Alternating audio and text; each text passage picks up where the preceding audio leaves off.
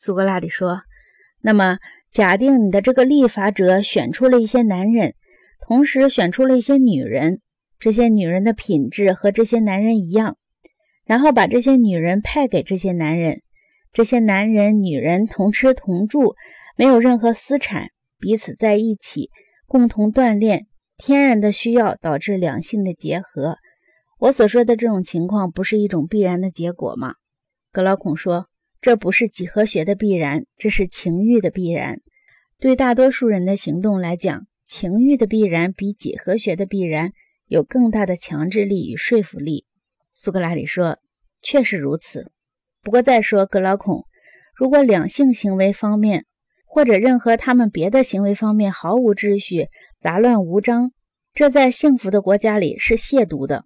我们的治理者是绝不能允许这样的。”格劳孔说：“是的，这是不对的。”苏格拉底说：“因此很明白，婚姻大事应尽量安排的庄严神圣。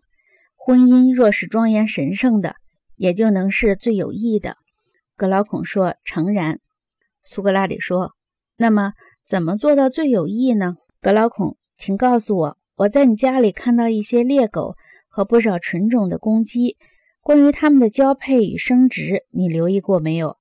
格劳孔说什么？苏格拉底说：“首先，在这些纯种之中，虽然它们都是两种，是不是有一些证明比别的另一些更优秀呢？”格劳孔说：“是的。”苏格拉底说：“那么你是一律对待的加以繁殖，还是用最大的注意力选出最优秀的品种加以繁殖的呢？”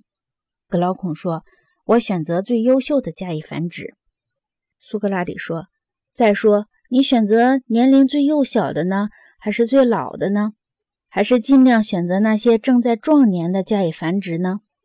格劳孔说：“我选那些正在壮年的。”苏格拉底说：“如果你不这样选种，你不是要你的猎狗和公鸡的品种每况愈下吗？”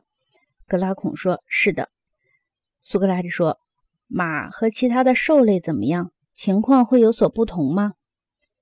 格劳孔说。倘若不是这样，那才怪呢。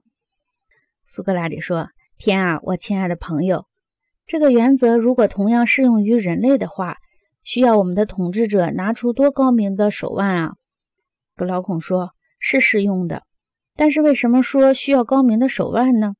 苏格拉底说：“因为他们要用大量我们前面讲过的那种药物。对肯用规定的膳食、不必服药的病人，普通的医生就可以应付了。”如果遇到需要服用药物的病人，我们知道就需要一个敢想敢做的医生才行了。格劳孔说：“不过同我们的问题有什么关系呢？”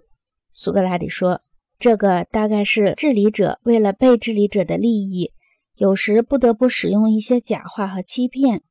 我以为我们说过，他们都是作为一种药物使用的。”格劳孔说：“是的，说得对。